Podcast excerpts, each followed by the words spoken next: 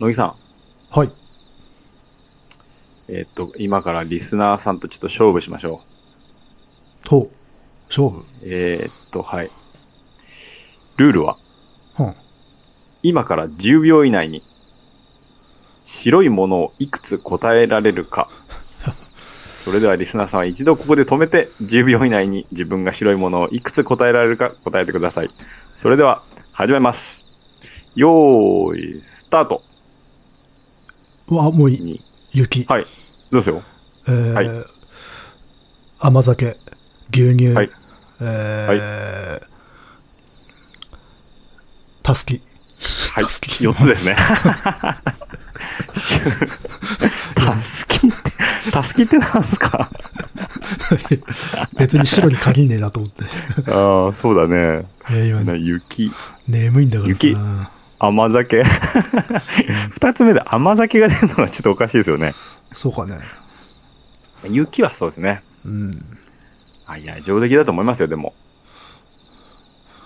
これねあ、ーなんかね、うん NHK の番組で、なんかね、1分間ぐらい与えられるんですよ。うんお題と同時に。うん。 1分間でもたな、なんかね、7個ぐらいしか答えられてなかったですよ。えー、1分あったらもっといくだろいや、 そう、そうでしょう。ういん。や、確かにその人出ないなと思ったけど、うんいや、でもね、10秒で4個はなかなかですよ。あそうっすかね。 いや、わかんない。もっと、もっといけたかなと思って、へこんでる感じですけどね、今。いや、突然だから無理だよ、これ。何の心構えもなしに始めてっから。えー、あれだよ、もう、あその、前日からちょっとこう、体作っていけば持っていけたんですね。あ、 そうですか。そう、あの、脳をパンプアップさせといて。 ああ、そっか。パンプアップ、脳パンプアップ。脳筋。脳筋ね。いや、脳、脳ありますよ、脳筋は。うん。それは何なんかこう、いっぱい答えられると、ここが強いとか、ここが弱いとかそういうのあるんですかいや、全くないんじゃないですか。あ、ただのゲーム。うん。うん。そうですね。ただ、だまあその番組内ではゲーム的な感じで。おじさんはえ。答えられなくなってる的なテーマが裏にあるような気がしますけどね。うん。でもね、たすきの前に、一瞬ね、上絵ってのが浮かんで、な、何あの、神職が儀式の時に着る白い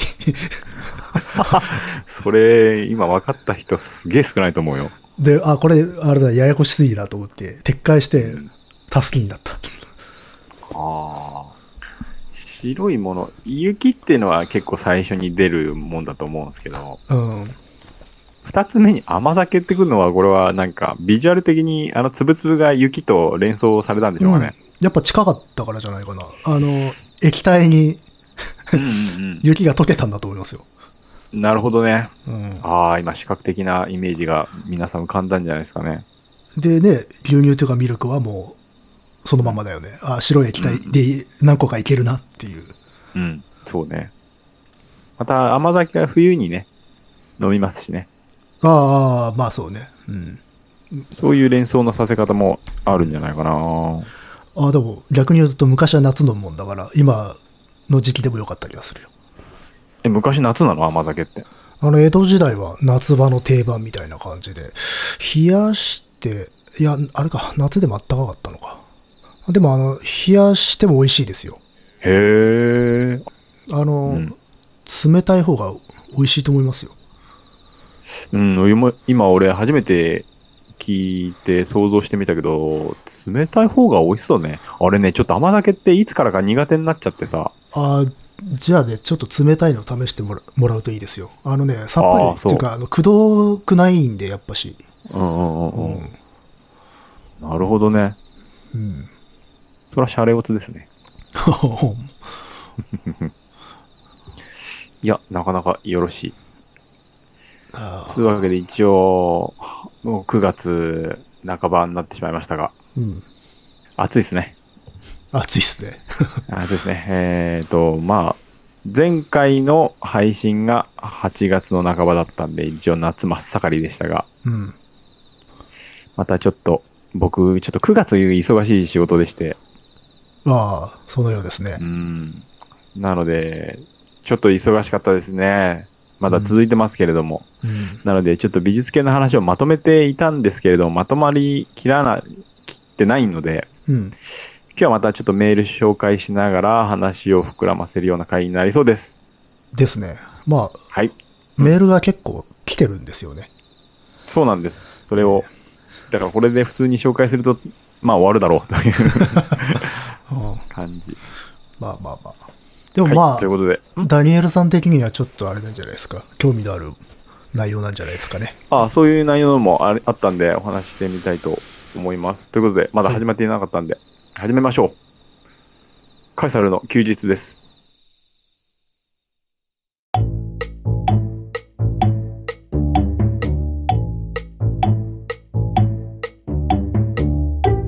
えーこの番組は私ガガダニエルとクリエイターの乃木がサイコロを振って才能目のお題に沿ったトークをしていくトーク番組となっております。はい。サイコロはもう形骸化してますが、一応、 いやいやいや。一応便宜的に言ってますけどね、説明。うんうん。いつ復活するかわかんないけどね。そうね、また復活させようとはいつも思ってないよね。うん。うん。でもなんか、トピックスがあると、どうしてもそれをね、取り上げたくなるから。まあね。うん。そうなんですよ。じゃあ、早速、メールの方、いきますかそうですね。うん。うん。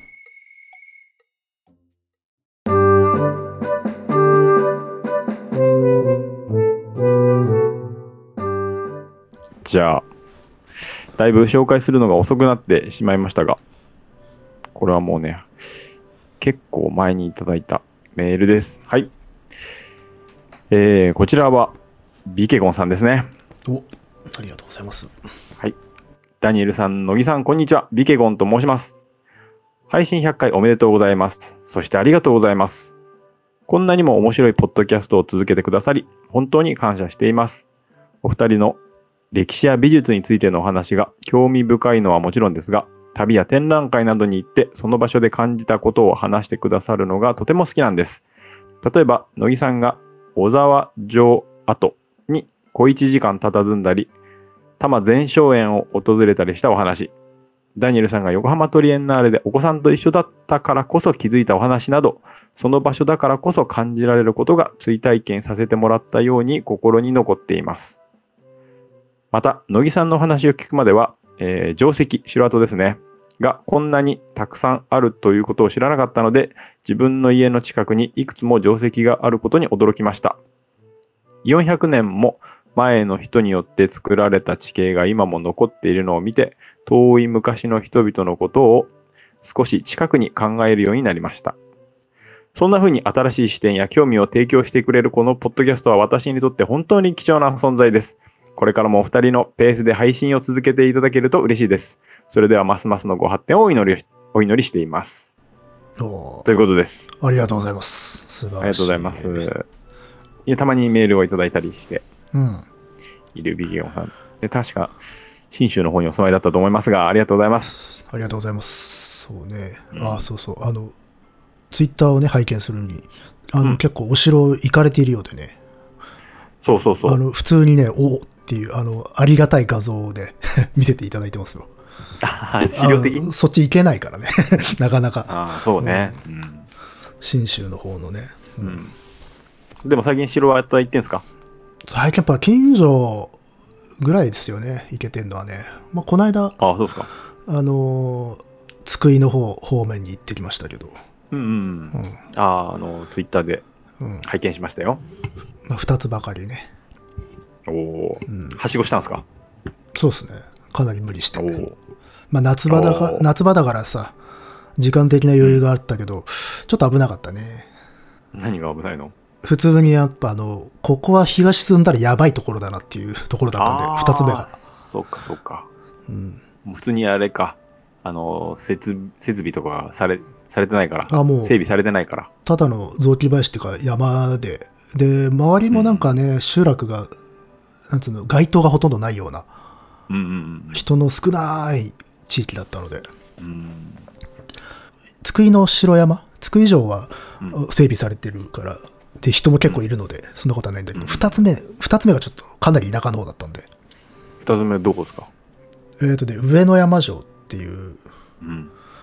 あのと、位置的にはね、津久井湖とね、相模湖の間ぐらいにある、えーね、道志川沿いにあるね、うんお城なんだけどね。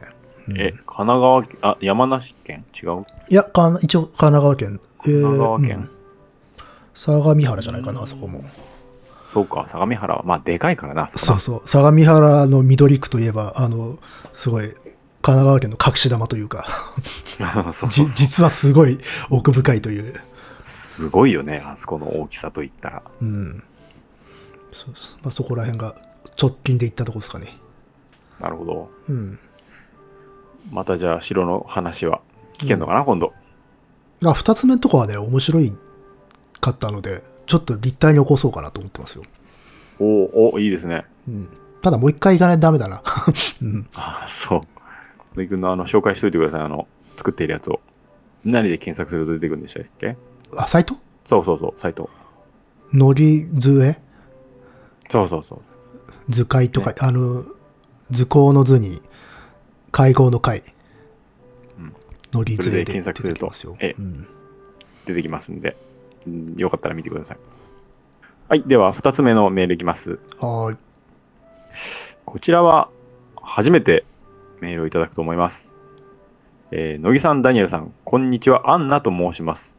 フロリダで拝聴しております。おーっと。アメリカでのロックダウンが始まり、えー自宅でのリモートワークになったことを機会に、朝と晩にできるだけウォーキングをするようになりました。始めたばかりの頃はストイックに歩いていたのですが、万歩計の代わりでもあるスマホで音楽かポッドキャストを聞くことを思いつき、このカエサルの休日という素晴らしいポッドキャストに出会いました。この番組が私にとって魅力的なのはアートから歴史などのトピックをカバーし、またとても専門的な深みのあるトークとお二人の長いお付き合いが感じられる和やかな雰囲気も漂い、掛け合いの絶妙なバランスもあります。そして、番組に流れる BGM や虫の声、これらとてもセンスが良くて耳に心地よいです。番組冒頭でダニエルさんが何気なく振る話題も落語でいうところの枕のように味わいがあり、乃木さんの返事や返しもなんとなく優しくていいですね。ダニエルさんは乃木さんの専門分野についても知らないことは知らないと言って尋ねてくださるので、トピックがより理解しやすくなりありがたいです。私はモンゴルに旅行したこともあり、乃木さんの強打の会はとても興味深く拝聴しました。雨が降ってウォーキングに行けないとその続きが聞きたくて、雨が止むのを心待ちにしたりしていました。長い尺の大仕事お疲れ様でした。ダニエルさんの芸術活動のお話もいつも楽しみですが、プリキュアの会はとても面白かったです。ありがとうございます。今は遡って番組を聞いているところですが、これからもますます楽しみにしております。お二人もお体に気をつけてご活躍ください。ということで、追伸いつも本番組を聞きながら楽しむウォーキングコースの写真をお送りします。ということで、えー先ほど送ったメールです。あ画像です、あー野木さん。はいはい。なるほど。このコースをウォーキングしているという、羨ま すいいなめっちゃ綺麗だね。これは、川のほとりなのかななんかね、うん。と、ピンク色の花が咲いている。み道端にピンク色の花が咲いているあれですね、ウォーキングコース。フロリダでございますか。フロリダですね。はあ抜けるような空ですよあ。ーいいね。いや、いいですね。でも、ウォーキングとか、あの、しながら聞いてくれてる人って多いね、やっぱりね。まあ、最適なんじゃないですかね、ポッドキャストは。あの、で、我々の番組割と長いじゃないですか。うんうん短い番組だったら多分通勤通学で聞いていて、我々みたいな長いのだと多分、ウォーキング、ジョギング、あとは自営業の人とかが仕事中に聞くみたいなのが多分うんうん多いのではないかと。というか、自分自身がそんな感じだから、長いものあ聞あく。そう。うん、時は。あの、ウォーキングとかね、する人増えたからね、やっぱり。ああ、うん。じゃあ、あれですな。みんな聞いたらいいじゃない。うん、ポッドキャスト人口は今年増えてるような気はするよ。うん。よく聞くよね。あの、うん。あのまあ、ポッドキャストじゃなくても、この配信音声メディアがね、そうそうそう。うん。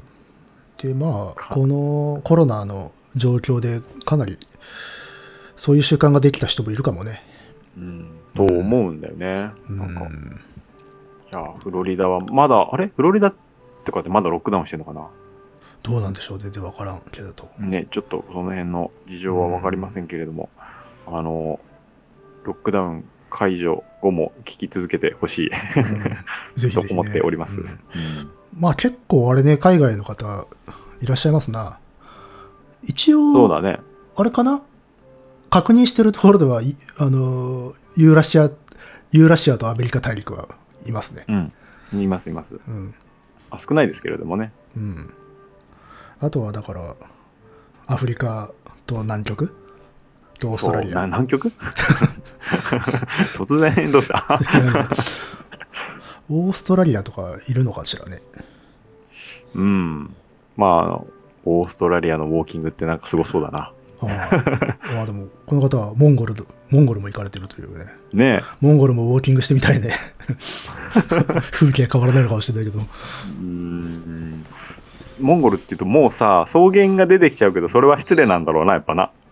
まあ、ウランバートルとかは普通の街なんじゃない、その街の感じもさ、うん、逆にアフリナイロビとかの方が想像できるもんね。ああ。うん。ウランバートルか。あんまりやっぱ想像できないな。うん。ありがたい。そうだよ。だから、ちょっとこう、我々もこう、ウォーキングに最適なトークをしていかないとダメですね。ウォーキング、そう、なリズム感あるトリズムー感クあを。る軽快な。。軽快な ね。そうそうそう。 FM 的な感じがいいのかな、やっぱり。 時速、時速4キロぐらいの感じ何でい。我々もあれか歩きながら撮るか。や、でもゼハゼハ言っちゃうでしょ。距離によっては。うん でもね、歩く速度とかはね、聴く音楽の BPM にかなり関係するとか言うもんね。まあまあね、それはね。うんうん。会話もやっぱ関係あるのかな。多少はあるかもよ。うん。うん。まあ、仲ないだろうな。うん。よし。じゃあ、ありがとうございます。ありがとうございます。今後ともよろしくお願いします。お願いします。はい。では、次は、えー、ルルさんからおいただきましたね。えー、ルルです。ダニエル様、乃木様、配信ご苦労様です。以前に一度ステッカーはいただいていますので、ずうずうしいと思いながら、チャンスがあるならということで応募させていただきます。えー、ダニエルさんのステッカーを貼った iPad mini は、この頃使っておらず、新たにいただけるものなら別のものに貼りたく思っています。乃木さんのステッカーというのは存在しないのでしょうか、えーこの辺は後でお答えしてみましょう。えーえっと、ヘチマの話。沖縄ではナーベラーと呼ばれ、えー野菜として利用されます。うんまだ種がほとんどできていない未熟なものを炒めたり、汁物の実にします。皮は硬いので剥いて内側の白いふわふわしたところを食べます。ほう。同じ種を育てても本土では柔らかな実に育たないそうです今頃が季節のようで私も昨日買って野菜炒めにして食べました美味しいですよ沖縄に来るまで知らなかった食材です台湾でも同様によく食べられているのでダニエルさんが台湾で展覧会をされた時に口にされていた可能性もありますねということですね、うん、早速、はい平島城は。ヘチマヘチマ情報来ましたようん。ヘチマあの内側の白いとこってなんかなんか、でも聞アクみたいいなたことあるけど、ううん。まん感じするけどねあ、そこはうまいことやるんじゃないですか。ああそっかうん。うーんなんかに、すごく苦そうな感じはするんだけどね。イメージゴーヤ。なそうそうそう、イゴーヤっぽい感じはするよね。どうなんでしょうね。うん。でもね、本土とはまた、本土ではなんか、うまく育たないらしいですね。うん。んへえ。えっと、ステッカーの話ですが、はい。前はあれですね、ダニエルステステッカーをゲットしたんですね。うん。えー、乃木ステッカーというのは存在します。あ、あるんですね。はい。乃木くんに有益な、例えば、城関係の情報と か、し近所の史跡関係などの、えー情報をいただけると、乃木ステッカーとなります。そういえば、そんな設定がありましたね。ああ、ありましたよ。えええーと、まあ、ヘチマはすごく有益でしたよ。ヘチマ。ええねあ、じゃあ、これもしかしてゲットできるんですかでき、できるん じゃないですか。地域、地おー域の情報はむ有益ですから。おーなるほど。うん。地域情報でもいいと。うん、 寛大ですね。いや、寛大。いやいやいや、わかんないけど。いやおおすじゃあ、ごいハードル高くしてもいいけどね、あ のあいや、全然満足しないなっていう。いやいやいや、めっ全他然。にこのね、ステッカー希望が来ない中で、そんなハードル高くしたらもう何にもないよう。ん、いや、ありがたい情報ですよ。ていうか、こっちじゃは尋ねて、リアクションが返ってくるわけですから。そうですね。じゃあ、乃木ステッカーゲットということで、お送りいたしましょなるほどね、そうかそうか。う。うん続きまして、ほいほい。こちら。あーでは、 覚悟はよろしいですかあ、あれなんですね。長文なのですね。はい。まあ、じゃあ、ちょっと気持ち、あの、ギアを入れて、お願いします。わかりました。はい。おっと、おもむろにの飲み物を飲んだ。いやーじゃあ行きましょう。はい。えーダニエル様、乃木様、いつも楽しく拝聴しております。遡っての拝聴でやっと残すところ、えー原稿の回とメールの回の3本になりましたが、この3本合わせると5時間強あるということで、なかなかの難と難敵が残っております。あ、すいません。またちょっと、ちょっとすいません。あの、どなたからの。あー、そうですね。えっ、と、いい、もう長文のメールといったら、この方です。しげやんさんですね。あ、ありがとうございます。えーまた拝聴したところまでの感想をお送りいたします。第54回、55回、56回、ブレードランナー。この回を聞いて自分の見たブレードランナーが公開版だったことに気がついてショックを受けました。これを機会にファイナルカット版と、えー2049を、えー見てみようと思いました。まだ見ていないので何とも言えませんが、どうやらテーマ的には最近 Amazon プライムで放送されたスタートレックピカードに近しいものを感じました。第58回歴史教科書このタイトルで新しい歴史教科書を作る会の話をするのかと思いましたが全く違っていたのはかっこ政治的な話にしかなりませんのでかっこ閉じ嬉しい誤算でした乃木さんの挙げた以外ではいわゆる足利尊氏画像かっこ馬に乗って脱ぎ身の刀を肩で担いでるやつですかっこ閉じうんが単に騎馬武者像に名称変更されていたりいわゆる源頼朝画像が伝源頼朝画像になっていたり点点点というあたりが名称変更などの記載事項の変更点の代表的なものでしょうかうんちょうどうちの上の子が今年小学校6年生ですので、社会科の教科書を見せてもらったところ、自分が習っていた頃とはいろいろな点で大きく様変わりしていました。乃木さんもおっしゃっていた坂本龍馬を掲載するかしないかということと同じですが、使用している教科書にもよるのかもしれませんが、驚いたのは伊藤博文が文章中には出てくるんですが、肖像写真が全く掲載されていないことでした。内閣制度を創設して初代内閣総理大臣になり大日本帝国憲法を作りという大きな出来事に関わる人物にも関わらずですうん全く伊藤博文のことは好きでも嫌いでもありませんが教科書に必ず太字で出てくる出来事に関わる人物なので驚きましたさらに東郷平八郎は肖像写真が掲載されているので随分昔と様変わりしたと思わされましたダニエルさん乃木さんは教科書の挿絵写真なんかを見られてどうでしたかどうしましょうか先に答えていきますかそれとも最後にまとめていきますかあ、じゃあ一つずついきますか。はい。煩雑になるので。えっ、と、そうですねありましたね、こういう会話ね。うん確かこの時あれか、鎌倉幕府かなんかの話したんですよね。んだと思いますで、頼朝頼朝の像が違うぞっていう肖像画の話もか軽くしたかなわかんないけど。うん。あ、そうね。最近はもう、いろいろ変わったというか、違うぞという遺説がね、あの、武田信玄なんかもそうね。あそうなのそうそうそう。あの、ほら、ずんぐりむっくりとさ、うんうんうんうんあれちょっとあれ違じうゃないの違う人じゃねっていうふうに言われてたりとか。ええうん。そっか、頼朝とかも、今はあれか、伝頼朝になってんのか。うんらしいですねあれなんかあれだよね。忠義、足利忠義じゃないかとかいう説もありますね。えあの頼朝画像とされているやつですか今までされていたやつが、まあ違うんじゃねえとなって、じゃあ誰なのかって、うん足利忠義じゃないのという説はあったりしますよ。うんあいやそうなんだまあでも結構前にからある説ではあるけどね。うん。そうそうそうそう。あ、忠義ってあれね。足利尊氏の弟ね。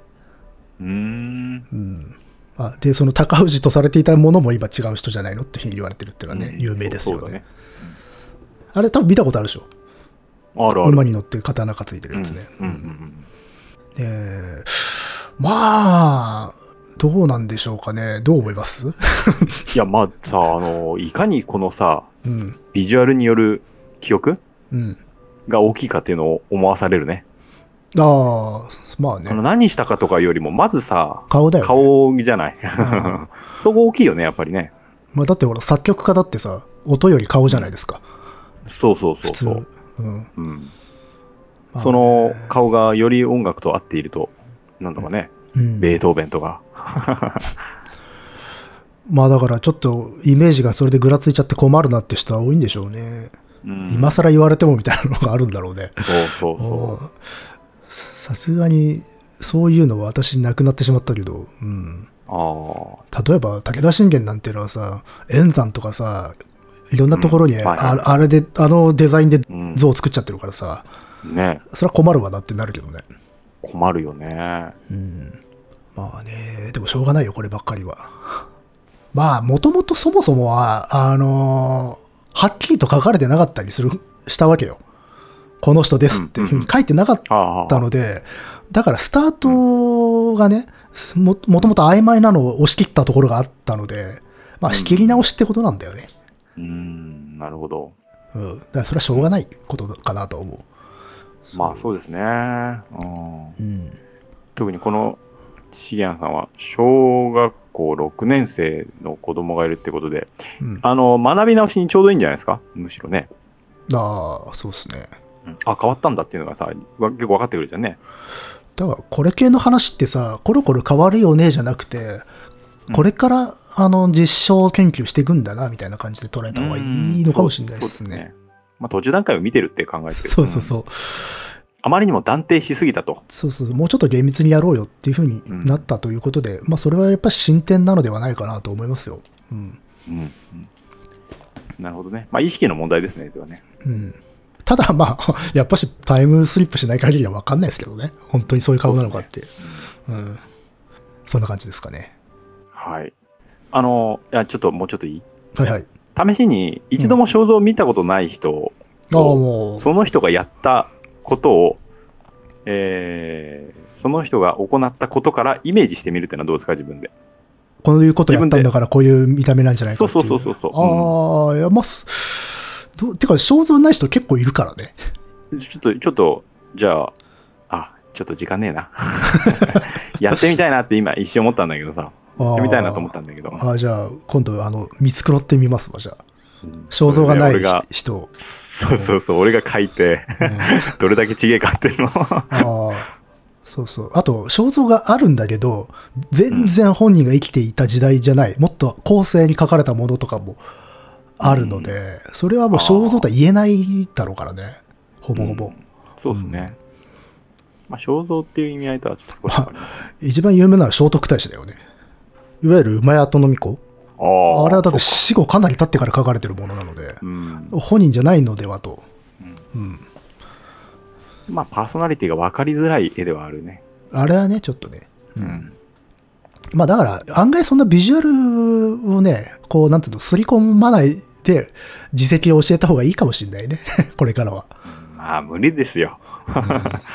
うん、それは。どうしてもやっぱ視覚情報って大きいよ。もしくは、その絵画資料のこともちゃんと教えるべきかもね。あうん。これ、こういう、こいこいつだって言われてるけど、これこれこういう経緯でこいつだと言われてるんだから、ちょっといまいちよくわかんないよ。ああ、でも大変か。あ。いや大義変だ義務教育でそれやるとは、うん。あの、指導要領的にきついかう。ん。うん。いや、現場を考えてください。あ これはちょっと無理ですね。まあ、むしろ最初に注意を促すのはいいかもしれないですね。ーうん。違うかもよっ先生てが。いうね。そうそうそうそうう。っていうのをあらかじめ言っとくっていうのはまあいいかもしれないですね。ん。そう、あの、違うかもよっていうのが、不信感につながるか、あの、好奇心につながるかっていうところですよ。うん、そうだね。うんわかんねえんだよっていうことが面白いんだっていうふうに、まあ、誘導できればいいよなっていう。ああのー、興味のない人は答えを求めたがりますので。そだから今日、そういう人には不信感になるわけだよ。そうそうそうそう。なんだ何も分かってねえんだなってなっちゃう。んうん。じゃあ覚えても意味なくねみたいなうん。ことになっちゃうね。まあね難しいとこですね。まあ、それはしょうがない。うんでは続きいきますよ。はいはい。第63回、名字名前の話。普通に生活をしていると、源平凍結。えーっと、源平の藤原立花ですね。うん。とかのせいなんて触れることもないのでなかなか分かりにくい話ですが分かりやすく解説されていたので非常に面白かったです配信では信長秀吉なんていう意味名は呼ばれていなかったと説明されていましたが最近発見された資料では将軍などの上位者うん、に対しては織田家の家臣はうちの信長にこうやらせますというように呼び捨てで資料に出てくるそうですよ、うん。名前の話しましたね。うん、そうそう、この意味名を呼ばないって確か言いましたね。うんうんこれその回の時はあの多分対面を想定して喋ってたと思うんですけどね、これ文章のとかだとね、特に戦国末期ぐらいとかだと例外があったりしますよ。あの、シリアンさんのおっしゃる通りで。うんうーんこれ多分あれじゃない庭長秀の書状かなんかじゃないですかね。えっとね、そうなんですか全然わかんないですけど原則やっぱ、あの、意味な失礼っていうのが伝統なんだけど、戦国の終わり、あの、秀吉の頃から江戸時代の初めくらいまでうんに一頃だけ、文書とか書状において、特にその偉い人に対しては、意味な、うん呼んでも OK っていう雰囲気が漂ってた時代があるらしい。OK っていうか、むしろ敬意の表現であった。で、江戸時代にまた、意味な失礼だよねっていうふうに、あの逆元にするっていう、うん。なんかこう、意味なブーム的なものはあったみたいですね。だから多分戦仙後台化なのかどうなのか。何なんでしょうね。だからあの、豊臣の頃の書状とかで徳川家康だけ意味名が書かれてるとかあるらしいですよ。ただということは、時代、うん。ランクがあったみたいで、うん。相当偉い人じゃないとそうではなかったみたいな。ああ、そっかそっか。あとで、あの、家ごと、そのそれこそ戦国大名ごとによっても結構違ったらしくて、だあーからそあのそういう文書とか書状が出てくるところと出てこないところとで、ムラがあったみたいですね。うんだからあの、諸殺令っていう、あの、なんだ、書状とかお手紙とか、文書書くときの作法とか、形式ってのは決められてるんだけど、それが多分違ったんで、それによって呼ぶのありかなしかっていうのが分かれてたっぽいですね。うん。でもまあ、この辺は基本的にあの、書くときの、あの、書状とか文書とかの話で、まあ、対面で呼ぶときは、まあ、基本は、軽妙とか簡易とかじゃないですかね。うんうんそうそう。これは、あの、面白い話ですよね。うん。うん。で、戻るってのは面白いよね。そうね。うん。かなりニッチなところではあるけどね、これね。そうね。いや、でもさすがですよ。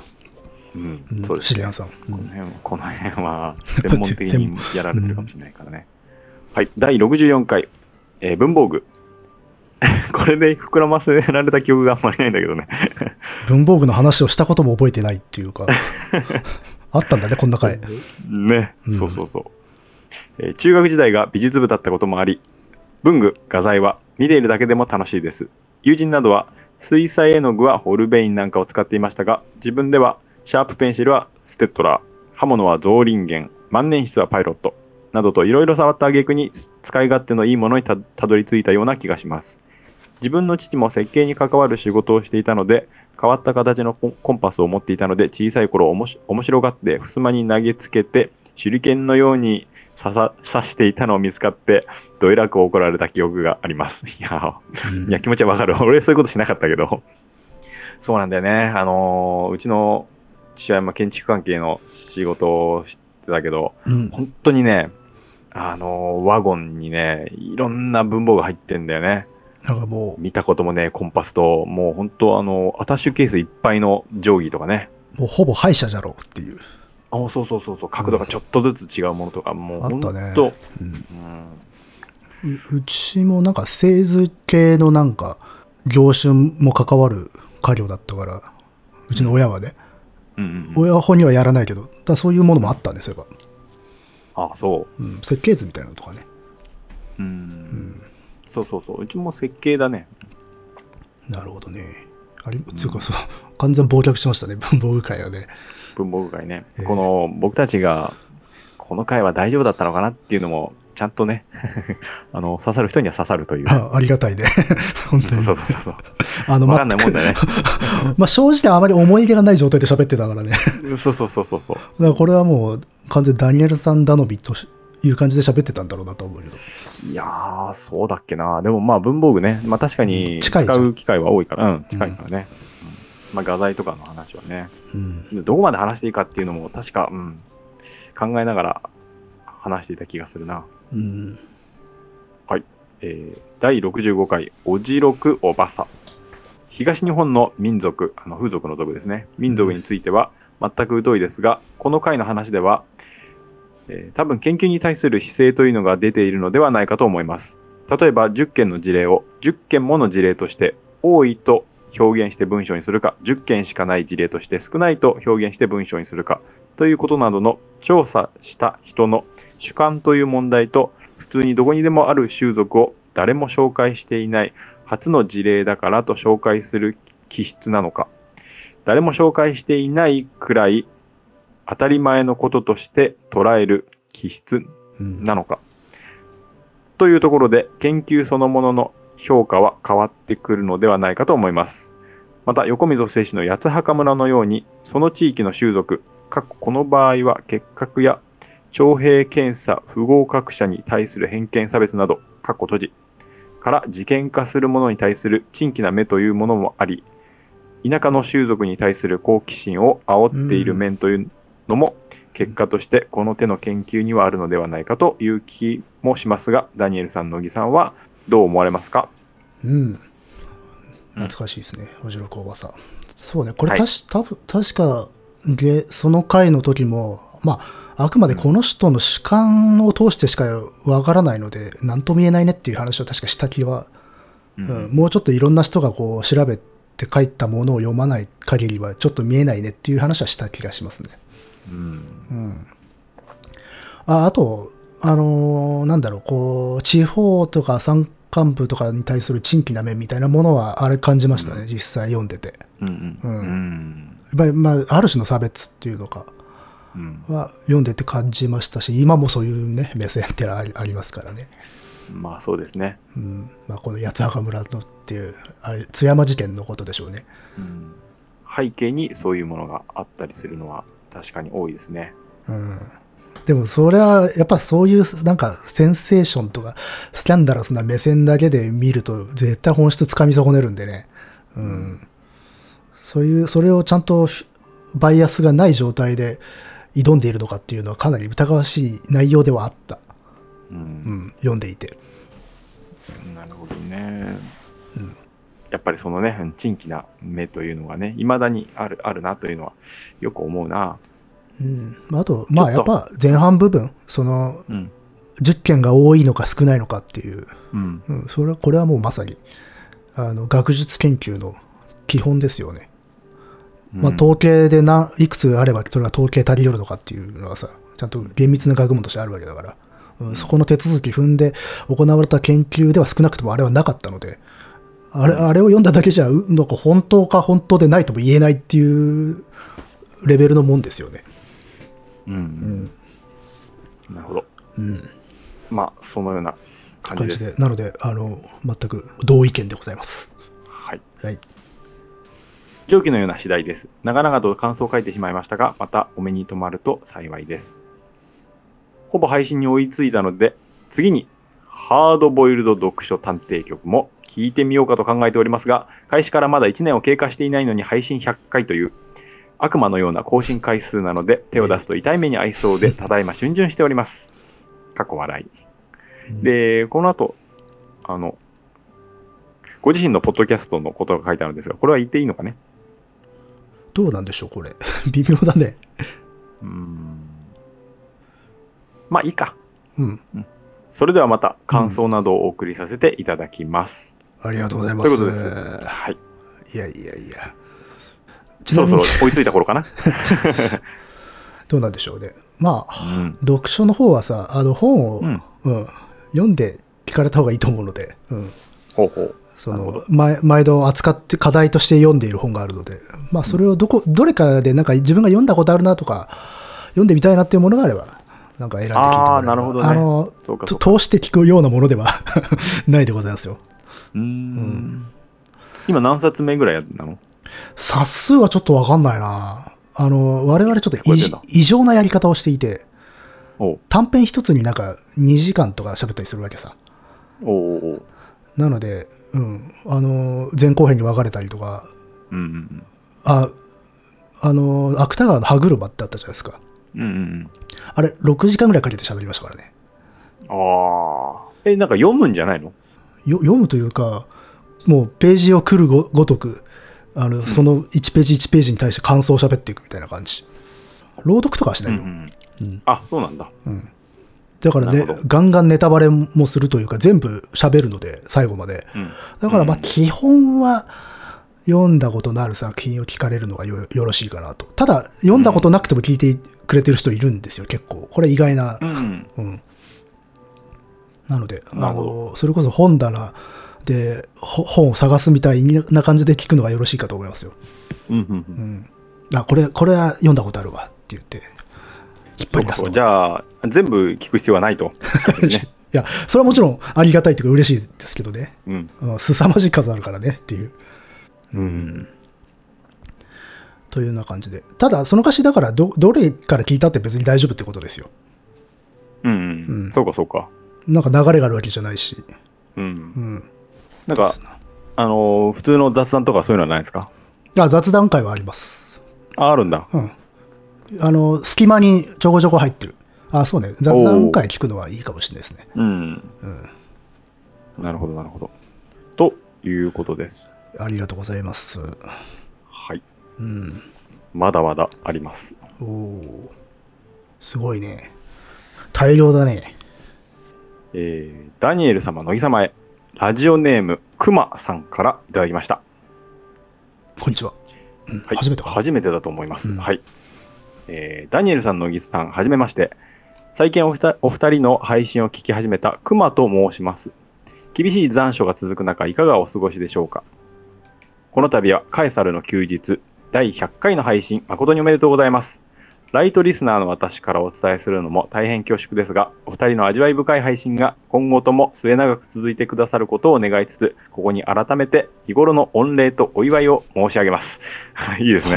ほほほえー私がポッドキャスト「カエサルの休日」を聞き始めたのはコロナ禍の映画館で、えー一生に一度は劇場でジブリをというキャンペーンが開催され始めた時期に「もののけ姫」に関する考察をしている配信があるかなと検索したことが始まりでしたうんそしてたどり着いたのが2016年12月3日配信の第32回「今更もののけ姫」の歴史あ観やりましたねーありましたね。でした。そこでは乃木さんの網の鹿に基づいた人人物や職業についての解説、恵美氏の隠れ里の宗教観に関する言及、7人の侍との比較などがなされていて、いかに自分がセリフにとらわれており、多くの視覚的情報を見逃していたのかを自覚させられるとともに、その新発見にワクワクが止まりませんでした。その後、この体験をきっかけに、カエサルの休日の他の配信を漁り始め、今では乃木さんの語るレジェンド・オブ・ツシマの番宣会を聞いては、我らが竹崎氏の現行での活躍に胸を躍らせてみたり、ダニエルさんの語る語るギャラリーのクロートっぽい巡り方講座会では、すべてのギャラリーは入りづらいもの、気負わずにとにかく入ってみよう。いや、まず全体をパッと見て、2周目でじっくり見よう。絵画の購入を考えている人は有名な画家をたくさん輩出しているような信頼のおけるギャラリーに行き実際に作品を見て購入することをお勧めしますなど芸術初心者の私のかゆいところに手が届く情報をごご教授いただき以前から気になっていた画家先生かっこ林奈穂先生かっこ閉じの展示こちらはあれですね JR 田町駅徒歩2分にあるリスト・ザ・リフリスト・ザ・ザ・ビーズ・インターナショナルリア・リアルティですね。うんを、えー見に行く気になってみたり、ピーター・ドイグさんの個展を見に行きたくなったりと、えー私生活にカエサルの休日がだいぶ浸透してきております。もっともコロナ禍の影響で未だに上記展示等を見に行くことはかなっていませんが、お話を参考に実際にギャラリーや美術館に行って視覚的知性を育んでいきたいなと考えております。今後おすすめのギャラリーや展示会の情報などございましたら、ぜひアップデート情報としてどこかで触れていただければ幸いです。最後になりましたが、何かと病が蔓延している昨今です。暑さだけでなく、お二人ともどうかお体にはお気をつけください。長文乱文失礼しました。それでは失礼します。PS、カエサルの休日ステッカーおよびピーター・ドイグ店のお土産希望です。来ましたね。おーはい、えー住所もいただきましたので、えーこちらは決定です。おおおめでとうございます。はい。ピーター・ドイグ展、えーもう結構前にいただいたメールなので、えーっと、行かれたかな、ピーター・ドイグ展。うん。いやいや、ありがとうございます。まあ、御礼をというか、こっちが御礼をですけどね。本当、本当です ね。こうやって、あの、メールを送っていただくのは本当に嬉しいですからね。あ、ちなみにあれだ。ゴースト・オブ・ツシマ。ああ、そうか。俺が読み間違えたかな。うん。はい。ええ初めて、初めての方ですからね、本当嬉しいですよ。うん。あ、でもあれかな。フォローしただいしていただいているかな。ツイッターは。ああ、ツイッターの方でね。そうか同名のアカウントが多分あるので。うんうんうん。いやいや、本当いにやいやギャラリーね、あのーなんか、有益な情報があったらまた話していきたいなと思いますし、うん。うん、展覧会の感想などもまた話す機会があったら話してみたいと思いますし、あのそうですね、ここにちゃんと視覚的知性を育んでいきたいなっていう、いいです ね。ちゃんと聞いてくれているなっていう感じがします。キーワードがね。うん、そうそうそうん。う。嬉しい限りです。もののけ姫もありましたね。そうですね、もののけ姫。そうか、最近そういえば劇場でね、やってましたもんね。ああ、そうなんだ。僕ね、リアルタイムでもののけ姫は行ってるんですよね、映画館にね。私もそうですね。映画館で見てますね。うん。まだね、入れ替え制がなかったので、ああーのー途中から見は見て、途中から入って、で、一回、あのー多くの人がはけた後、あと途中まで見て出た記憶があります。あー、ん昔はそういう見方あったね。うん。うん。あ、全部見たのかな、結局。うん。でも父親と二人だった記憶があるんだよな。あまあ、今でも覚えてますよ。その時の感触は。ああ、そうですか。し最初はどんな印象でしたえーっとね、変わりましたなんか。いや、あのね、やっぱしね、ちょっと違うなっていうのはあったんですよ。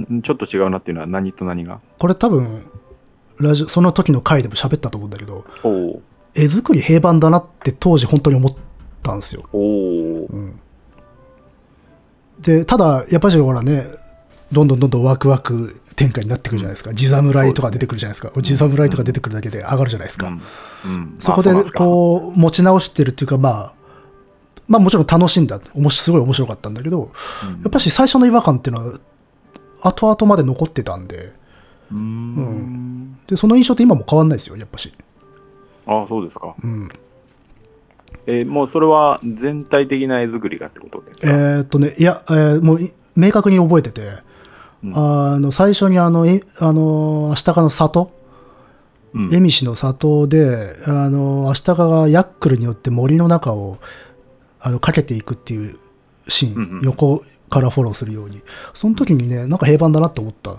のは覚えてます。おおそうか。うん。あれ、昔だったらこういうシーンもっとかっこいい、あの、かっこいいというか、すごいアングルから見せていたような気がするなっていうのは、あここまであの、明文化はできなかったけど、感覚でなんとなくそう思ってた、当時。あのー話が後半に行くにつれて、どんどんこうスピード感のある場面が出てくるじゃないですか。うん。そこに関してはどうですかそういうところに関しては。今の話は序盤のところでしょああ、でもね、話やっぱ散らばってる感覚もあったかな。散らばってる。うん。あの、まあ、もちろん、あの、結構視点がめ、あれ、目まぐるしく変わるというか、複数箇所で同時に起きてることをフォローしてたからっていうのもあるんだけど、それにしてもなんとなくこう、ボルテージが上がってるのに、どこか散漫な印象ってのは、個人的にはあったですね。なるほどね。その辺の印象は未だに変わらないんだ。あの、うん、やっぱし、何年かおきに見返してはいるけど、うん変わってないですね。でもん、かといって、つまんないからさ、つまんなくないですよ。面白いですよ、やっぱ。だうんからそこがすごいなと思うけどね。うんうん。うん。なるほど。まあね、まあ、でまもあ、どうな詳んでしょうくはまた、うんあの32回かな、うんかなり最初の方ですね。話しているので、うん。そこをじゃあ、聞いていただければと思います。まあ映画自体の感想はそんな喋ってないけどね、本当に。あ、そうだっけう映り込んでるものあそうのかそうか歴史的なお話ばっかりだったんで。なるほど。そうか、そうか。では、まだあるんですよ。ほう。はい。多いですね。一番多いですね。今まででね。そうだね。はい。えー、っと、ダニエル様、乃木様、配信100回記念おめでとうございます。以前に文芸と映像における視覚表現の研究についてメールをお送りしましたヘプタポット B と申します。かっこ大学院生です。うん。僕たちがちょっと正体がわかんねえみたいなこと言ったからか。あうん。大学院生なんですね。えー、第99回配信ではご回答大変ありがとうございました。月1配信だと思っていたので、そろそろお礼のメールをお送りしようと思っていたら、100回目が配信されてしまい、慌ててメールを差し上げた次第です。配信100回、心よりお祝い申し上げます。えー文芸における視覚表現の特性として、心象と具象の表現が10日でシームレスに扱えるというお話、大変参考になりました。実は私もそれに類する形での考察を進めておりました。それは文芸はキュビズムであるという仮説です。ーおキュビズムは、え3次元空間を複数の視点で捉えて4次元的解釈を行い2次元のキャンバスに落とし込むという技法だとしたら文芸もそれと同様ではないかと思うのです。複数の異なる事象を同列に構成しそれを文字情報という2次元に落とし込むという手順はあらゆる文学作作品でごく自然に行われています。つまり文芸表現は発祥当時からキュビズム的構造を備えていたのではないかと考えています。例えば、先日あった借金取りに今度は会わずに済むよう、いつもとは違う道で帰った。といった文章の場合、複数の時間と空間を簡単に交差させることができます。この時になんとなく頭に浮かぶ曖昧な情景が文芸における視覚表現の面白さでもあるのかなと思います。これを一枚の絵で表現しようとすると、おそらく無理、無理ではないかと思うのですが、ダニエルさんいかがでしょうか。かっこ維持同図法はなしとして、かっこ閉じ。えー、後でお答えします。また、カントは、人間が世界を認識するときの主観には、えー先天的、アプリよりな形式があると規定しました。それは時間と空間であると。つまり人が世界を認識するときは必ず時間と空間に基づいているのだと。しかし文芸はそのアプリよりすらも前提としていないような混沌のイメージを、えーとやすやすと、えー表現できるジャンルであるように思われます。ただしそれをやってしまうと意味が解体しキュビズムではなくシュルレアリズムになってしまいますが乃木さんが夢は映像化できないが文章には書ける夢は映像的なようで実は文章的というお話をされていましたがそのこととも、えー近似的であるのかなという気がしますうん以上関連的な話を長々と書いてしまい申し訳ありませんこれからの配信も楽しみにしております最後になりますが私もピーター・ドイグ店に行きました素晴らしいスマホの待ち受け画面は元気あふれるスキージャンプの絵王林にしています、えー前回書き忘れてしまいましたがステッカー希望しますお手数おかけいたしますがよろしくお願いしますお送りしましょうおおめということでござます待ち受けの待ち受けにしているぞっていうのをちゃんとね送ってくれましたよあ、そうなんですか。うん、うん、おお、素晴らしい。この絵僕も大好きですよ。いい絵ですよね、本当に。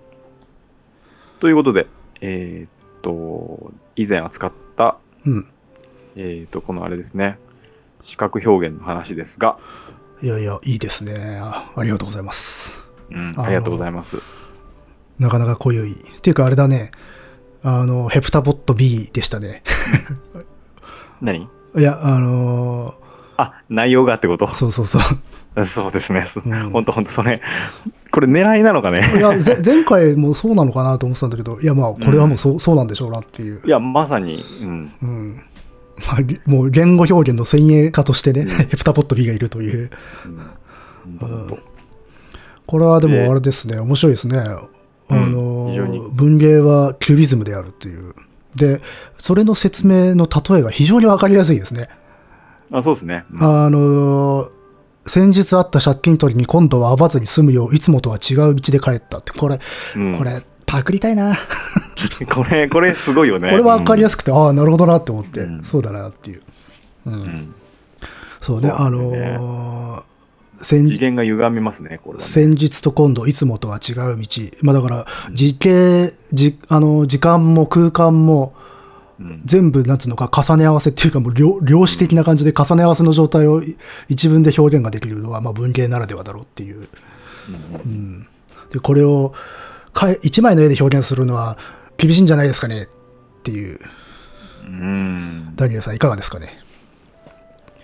うん、この時になんとなく頭に浮かぶ曖昧な情景。いや、これ視覚表現なので、うん、うん。問われているのは。うん。維持同図法はなしとして、うん。あの、維持同図法というのは、あの、絵巻物でね、同じ表される。時間の流れを1枚に書いてしまうので、あの、登場人物が時間ごとに複数書かれるっていううん。ようなね。小回りがされてないので、同じ絵の中に登場し、自然に登場しているという技法ですが、う。うんん、さっきこれに類するものは何かなといろいろ考えていたんですが、うん、そうですね。例えば、あの、キュビズムのお話をされているじゃないですか。うん。で、キュビズムに関してもね、素晴らしく簡潔に書いてあるんですよね。うん、いや、わかりやすかったっす。 うん3次元空間を複数の視点で捉えて4次元的解釈を行い2次元のキャンバスに落とし込むってこれ完璧なんですよね。あの、これもね、パクりたいなと思って。 あうあ、ん、やっぱ、そうやなっんですよ、ぱね。研究されてる。だけあります。素晴らしいですね。うんで、いろいろとさっき考えていたんですけれども、うーん、時間というものに関しては、そうですね、キュビズム、代表例で、まあ、ピカソがいますが、うんえーっとですね、確かに、えー多視点的な表現なんですね。いろんな角度からものを書いて、うんえー表していくのがキュビズムだと思います。それで、それの元になったのは、まあ、セザンヌの、えー多視点的な絵画というのがきっかけを与えたと言われています。で、セザンヌの絵画っていうのは、えーあまり、あの、陰影が描かれてないですね。うん。陰影を描いちゃうとその瞬間を表してしまうので、時物間が発生しちゃうよえーね。そうそう事物の普遍性は表せないので、えーそこが極力カットしてありますというのもその前には例えばそうですねあの16世紀あたりに、まあ、カラバッチョがいいますがカラバッチョという画家がうん。カラバッチョという画家はえーっと例えば植物を描くときにしっかりと生き生きと、はいえー咲いている花と同時に枯れている花葉っぱとかも同時に描いたんですねつまり、まあ、物は永遠ではないということをそこで表現しているわけですまあそれに対するカウンターとして、えーセザンヌのような人が出てきたとしますうん。で、そしてそれを昇華させたのがピカソだ、ピカソだとしましょう。えー、つまり瞬間性から普遍性に主題が移り変わってきてますね。うん。で、確かにピカソの絵っていうのは、確かにキュビズム、多視点的な、えー情景が描かれているんですが、これ角度だけの問題じゃないなと思うんですよね。ほう。ピカソの場合は。うん。もう、えープタポット B さんの、えー答えにパーフェクトアンサーっていうのはなかなか難しいんですけれども、例えば、あのーピカソのですね、ヤングボーイ・ウィズ・ロブスターっていう映画があるんですよ。うんちょっと調べてみていただけますヤングボーイ。うん。あ、これか。あの、赤ん坊がロブスター掴んでるやつかな。そうですね。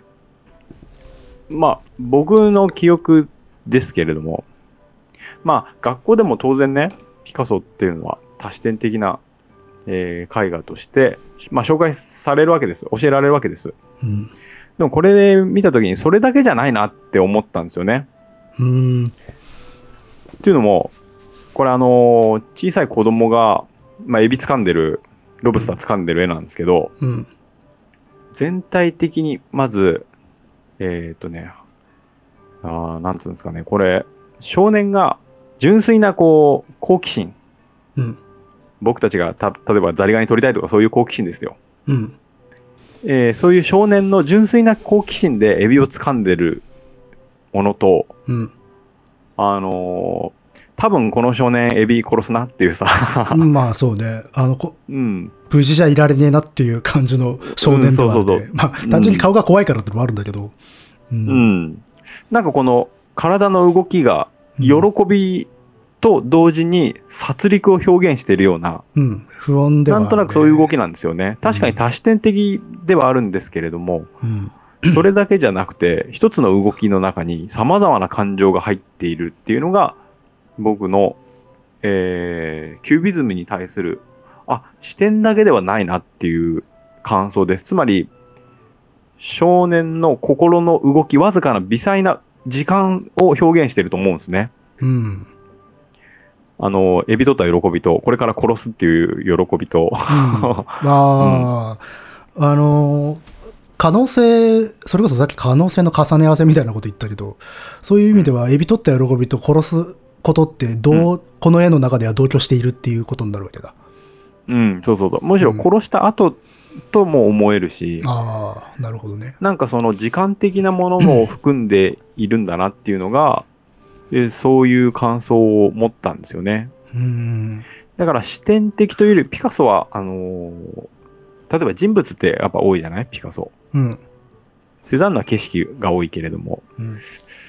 あのピカソってその人の前後や内面の時間性を表すような画家だと僕は思っています。なるほど。うんあの、聞いてて一番わかりやすいというか、腑に落ちたのは、エビはこの時点で握りつぶされてないんだけど、握りつぶされた後の少年すらも書かれてるんじゃないかというのは、腑に落ちます。そうなんですよね。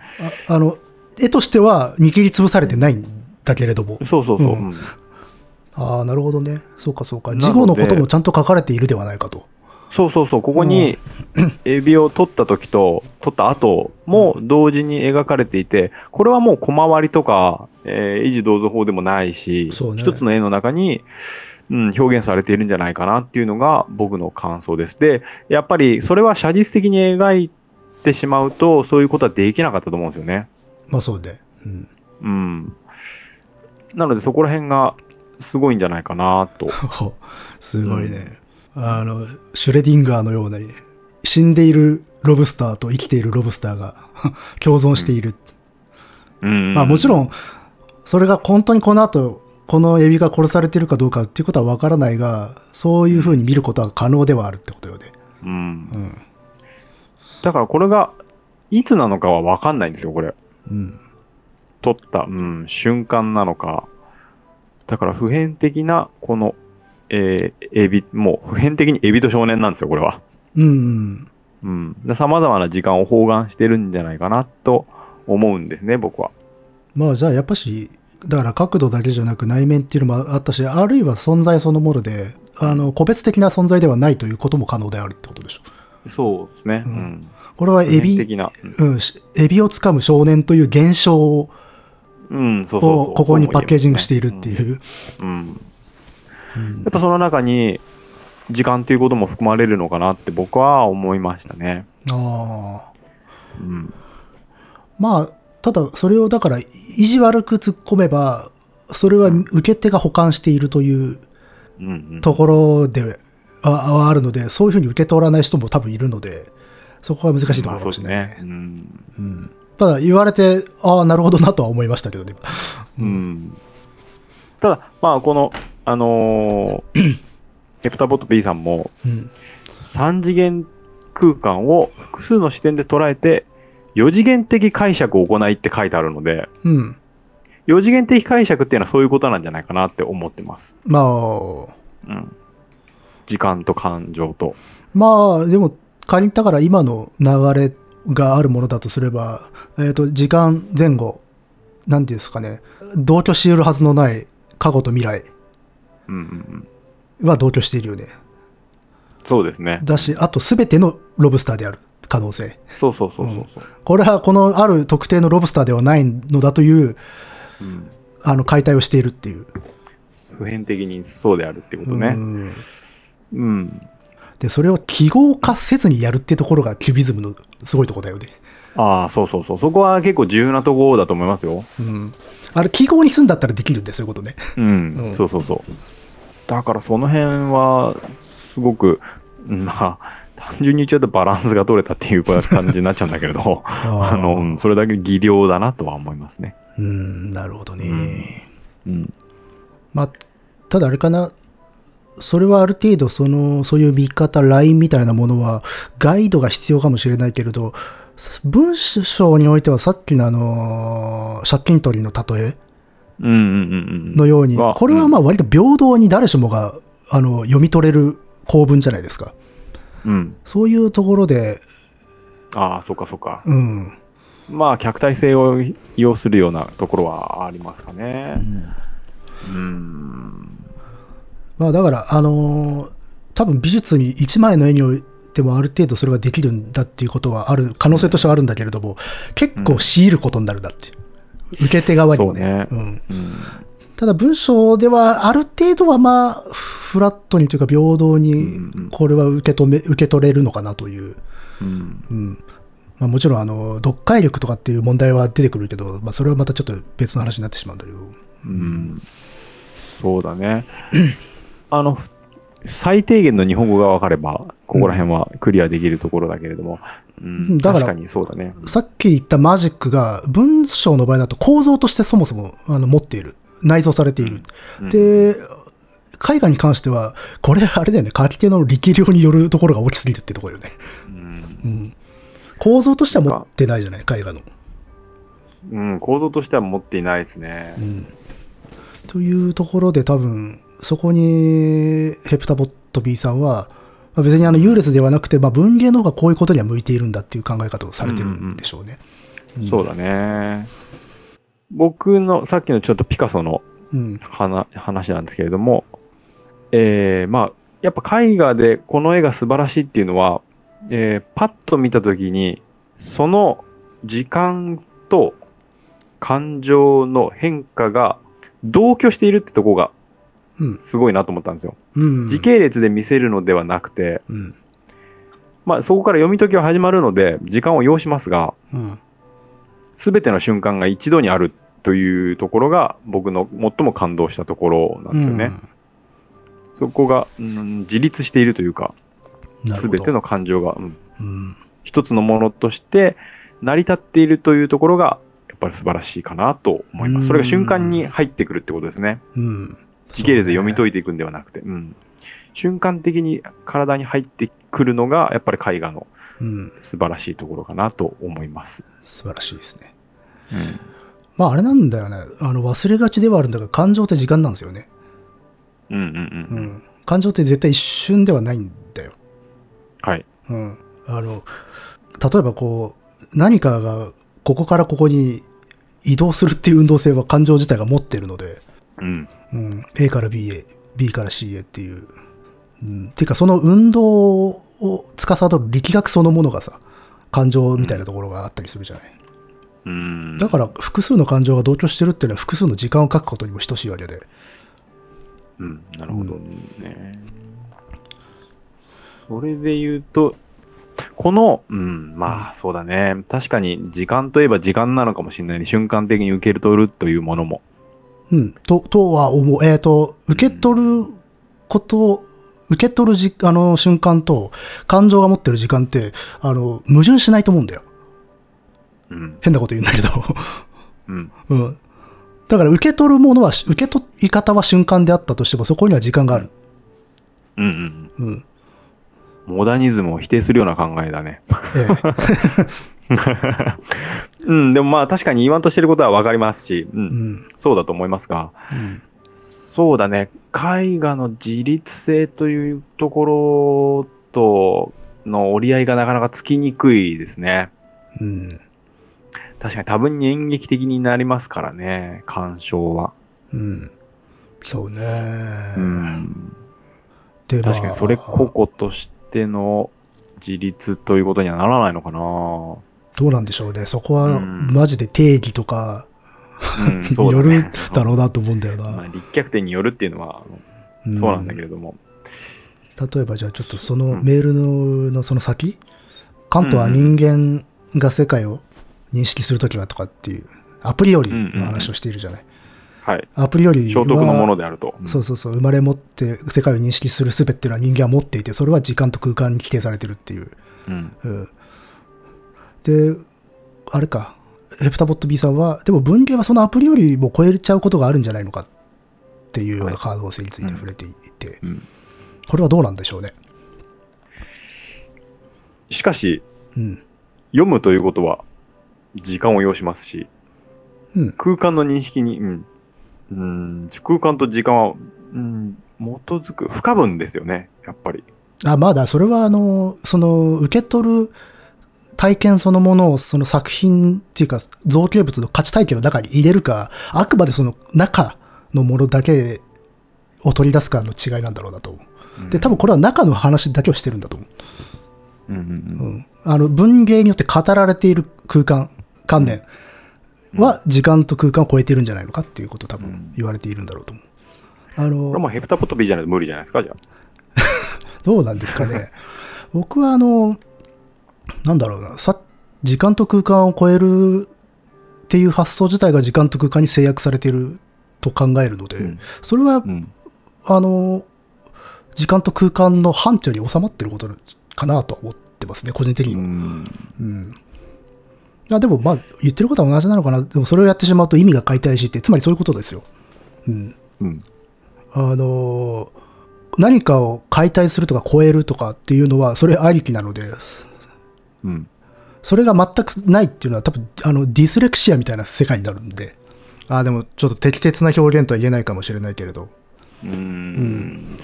あの、そうですね。まあ、やはり人間の使っている文章では無理かなとは思います。うん。それこそあの小説のように、なんか記号的なものがバッと瞬間的に入ってきて、全部が瞬間的にわかる、うん。読み解いていくという過程がないのであれば、うん。うん、時間は存在しないかなと思いますか。まあだから多分そこら辺は同じことを言っているのかもしれないなと思うのは、ただそれをやってしまうと意味が解体し、ケビズムではなうんくシュルレアリズムになってしまいますが、と言っているのは多分わからないけど、同じことを言っているのではないかなと、ああの、うんうんあの、これ、シュルレアリズムムっていうのも難しいんです。多分難しいですけどこね、れが、あの、シュルレアリズムって多分映像関係のシュルレアリズムと絵画関係のってまたちょっと違うんですよね。あと文芸もあるしね。ああ、そうそうそう。うん。例えばオートマティズムみたいなものを引き合いに出しても、あれってやっぱしさ、あのーそのものが規定としてある前提であれは可能なんだよ。うん。うん。うん。だからまあ基本的に道はあるって思っちゃうね。ベースになる。う。うんん。え、オートマティズムって今、俺、絵画のことだけで考えたけど、文章にあんのあの、自動書記って言ってね、もともと文章でやられていたことで。ああ、そうなんだ。うん。でもあれか、むしろ絵画の方が可能性としてはあるのか。と思うし、うんえーっと、いわゆる、あの、モダニズム、あの、グリーンバーグとか、うん。ジャクソン・ポロックが目指したのは、まあそ、それだと思うんですけど。う。うん。偶然性とか。でもまあそこの、うん。えっ、と、最終的にイメージではなく、メディウムに帰結するので、ああ途中から分かれ道で違う方向に行きますけれども、そっかそっか。途中までは質量。近いところが、うんだと思いますけどね。うん。だからグリーンバーグのモダニズム批評に近いところがあるような気がします。うん。うん。ままああ、と途中から決定的に変わってきますけどね。うん。うん。まあ、廃れてますしね。 実際ね。その、初初期、筆記の方はね。まあ、そうですか。うん。まあ、海外にしてもそうなんだけど。あーでもこういうところを丁寧に考えていくことがやっぱ重要ですね。 でも、メディウムってずるいよな。それ。そっち行けるっていうのはずるいよな。いや、ずるいって言われちゃうと、 ずるいんじゃなくて、 これありきというか、あまあまあまあはいうんあこれがないと成立しないんで、ーうん。うんまあ、だから、何を書くのかという世界と、どう書かれてるかっていうのを持ってるので、そこら辺は絵画はあの非常に強いですよね。うん、そうだね。あの、絵の具の質量みたいなものまで含めて価値にななってくるわけだから。うん。まあでも多分、やっぱし語られるべき内容、あの、語るレベルでの話をしてるんだとは思うんですよね。このメールはね。うん。そうですね。そうだと思う。でそも、うだよね。文芸と映像における視覚表現のね。うん。うん。はいはい。ごめんね。いやいやいや、素晴らしいですよ。でも、あの、夢の話そのこととも近似的であるのかなという気がしますって、僕も今このメールを読んだ時に、あの、近似的というか、非常にむしろ補強していただいたなという感があって、うん。助かったなと思ってますよ。 そうですね。ええなかなかそれに こういうふうに端正な言い方でまとめられてないのでさ。そうなんですよね。つらつらと喋っただけいやだから。うん。なんかうん。このメールを読めば OK ですね、だからね。あそういうことですね。うん。うんはあ、はあはあ、でもそいういう。や、なかなかあれですよね。僕らもドキッとするよね。まあ、しますね。やっぱし、まあ、ノリで喋ってますからね。そうそう ノリで喋ってるんで、あの、かっちりとこう、来ると、わっっていう。うん、特に専門的に研究なさっている方から 割割と、あの、最近多いですからね。そうですね専門家の方からね、えーあそのうなんですよメールいただくということが結構ドキッとしてますはいえー 我々、ヨタですからね。 あまあでも、ダニエルさん専門家じゃないですかう。ん専門家か、うんでも、うん、自分のやっていることとはまたちょっと違う分野の話ではあるから、うん、まあそうだね。ううんん。まあでもそう言って逃げるのは良くないねちゃんと考えて、言語化するのは大事よね、本当ね。うんうん。そう難しいんだけどねで言言言語化はねやっぱね、うん。えーということで、うん、面白い研究されてますな。本当ですねうん。で、だから、まあ、ちなみにこういうことに興味がある方は、ヘヘプタポット B が出てくるので、あなたの人生の物語を読めばいい良いのではないかという。そうですねあれはテッドちゃんですねええまあ、まさに言語のね。言語が何を表現しているかの物語なので。そう言語と視覚と うん。テッドちゃんを読んでこのメールを読めばもう OK じゃないで すかそうかもしれないですね、ね、うん。うん。合わせて。うん、そうだねうん。わからないですけど、あの、ヘプト、ヘプタポット B さんが、あの作品をどう、まあでも、名前に使ってるぐらいだから、ね、好きなのかなと思うんだけれど。いやそうだようん。これで、まあうん僕たちがあの小説をおすすめしたらバカですからねあるいは、まあ我々が喋ったからというのもあるのかもしれないですか。ああそっか、うんああ少し話したのかうん。なるほどねおーいいですね。でも僕は文章書くの好きですけど、こういうこと考えないな。ああ 書そくときは、ううん。うんあまあそうあそういのうことは読むときは考えるよ、うんううんんいあの人のものとか本とか読んで面白い引っかかるようなところがあるとやっぱしこういう思考みたいなことは起きるけど書くときは一切ないから、うん、うんあえっとふ振り返ったときにそういうことをしてるってことは分かってますよ把握はしてるつもりなんだけれどっていうう、んうんいや面白いですねこれうはんいやなかなか興味深い深いメールで本当、うん、あと副次的というわけではないけれどあのピカソのね意外とピカソの話そんなしてくんないですからダニエルさんああ面白かったですねまあ、膨大なんでねうんあでもすごい分かりやすかったと思うけどねあれはうんうんあのやっぱしそうパッと見た時このエビ死んでるかもなっていうのはちょっと言われないと分かんないところあるかもしれない言われるとああなるほどってなるからううんん、そこのガガイドをどうするかだよね、まあ、もちろんうんそれが正解とかっていうわけではないんだけどそういうラインがあり得るっていうことをどう示すかうんううんん、で多分そこが面白いんだけれどなかなかそこにこう入らないで終わってしまうことが多いだろうから、うんうんえーそっかキュビズムは SF なのかいやー、今回それが分かりましたね。ああ なるほどなんかイーガンみたいなそうだ、テッドちゃん読んで、このメール読んで、ピカソを見れば、あいいかじゃーああーいいと思いますよ、うん、うん意外なところで繋がったね。うんテッドちゃんとピカソがね。でもさっきちらっと軽く触れ触れたというかそこに及んだけど中の話をするのか外も含めての話をするのかですれ違うことって結構あるよなと思うんあーだよあうのんこのこのメールがどうとかとは関係なく、うんこういう割と観念の話した時にとか作品の話をした時にうん。ちょっとどっちサイドに立って話してるのかが分からなくなった時に大体議論ってすれ違ってたりはするよねう。ん。うん意外と、その場だと気づかないんだよね。うん、うん。そうそうそう。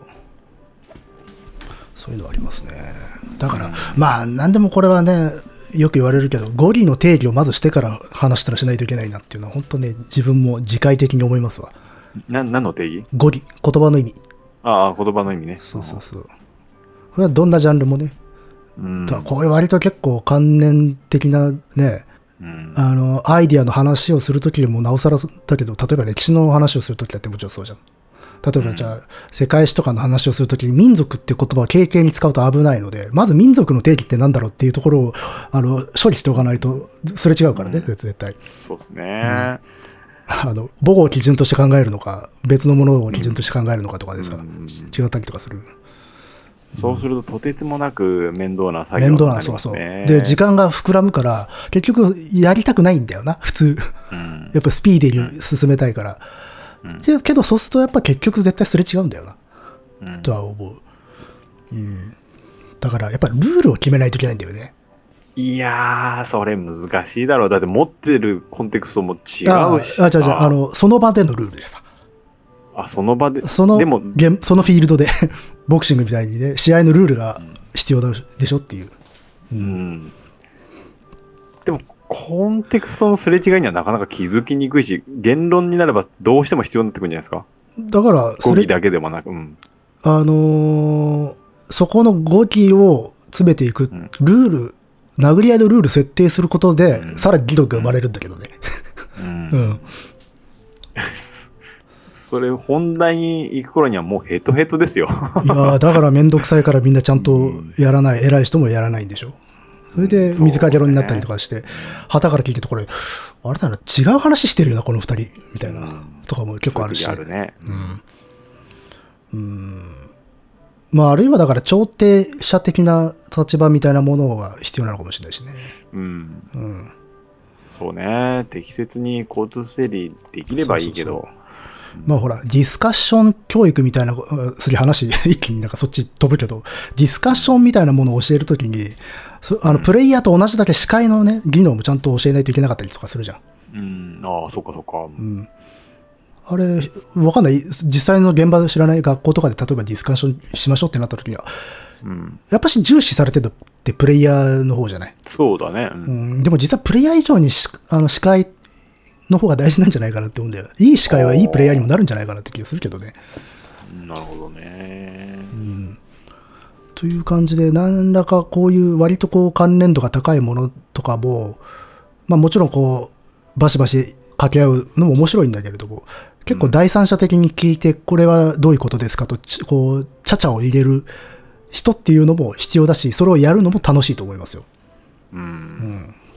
っていうのはありますかね。まあでも、残念ながら、あの、議論自体がエンターテインメント化してると、まあね、殴り合いの方が楽しいから、そうそうそうそうそう。い らねえって感じにななりがち ななりがちなんだけど。気がする。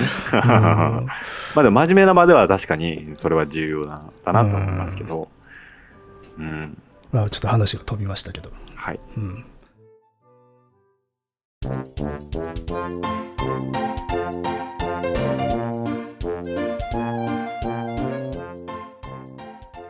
そういえば、こないだ、あれですね、うん。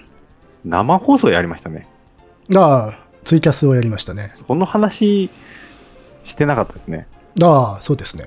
まあ、この間ちょっとテストっていうか、ちゃんと配信できるのかよっていう試しで、よあの告知もせずにやっていたので、そうなんですよね。まあ、の割に結構聞いていただいたのでありがたかったですがね。うん、あの僕がマイクを買ってそれをテストしようかっていうのでちょっと試しにやってみたんですがうん。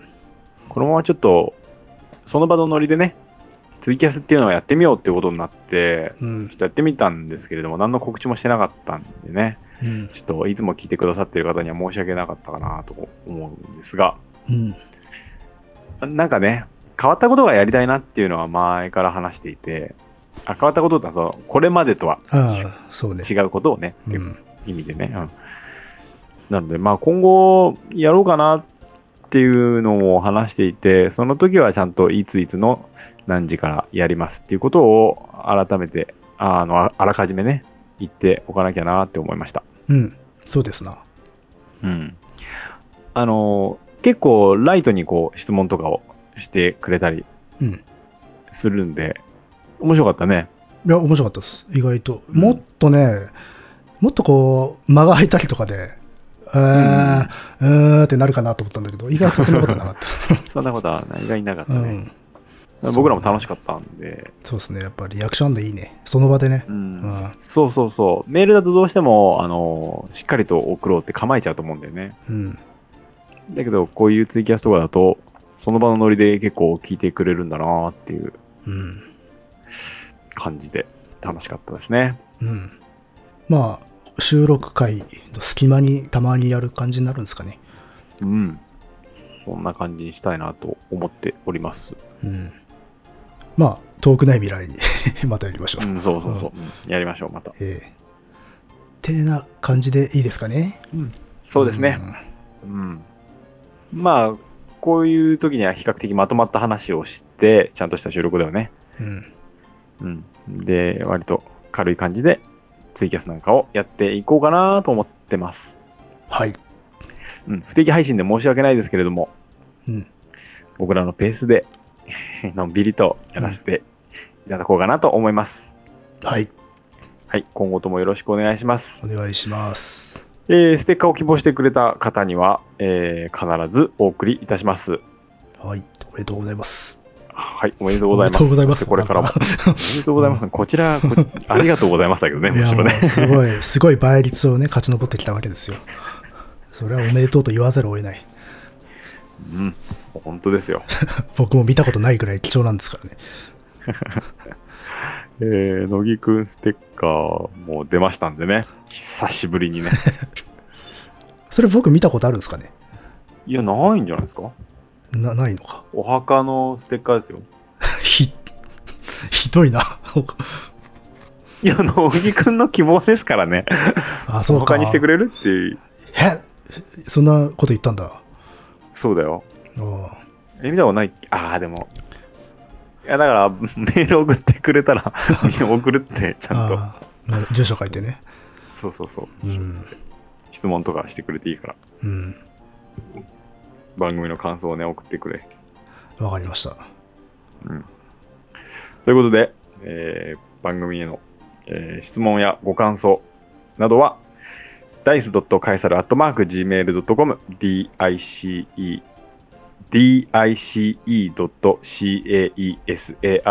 dice.caesar.gmail.com までお願いします。お願いします。はい、それでは、またはーい。これ、パクりたいな。